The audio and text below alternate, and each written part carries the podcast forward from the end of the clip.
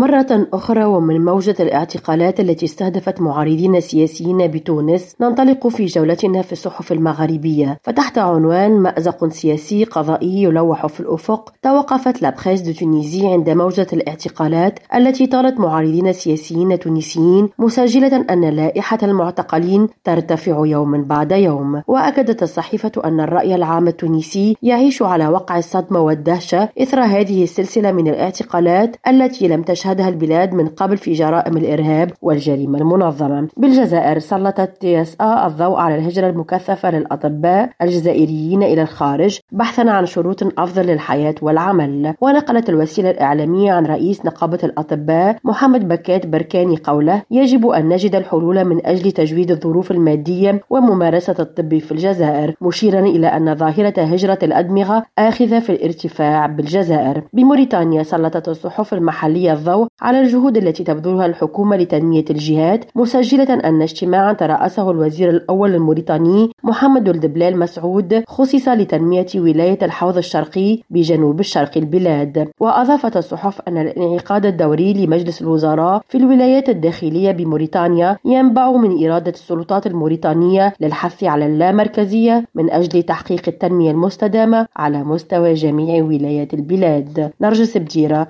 ريم راجو تونس. miss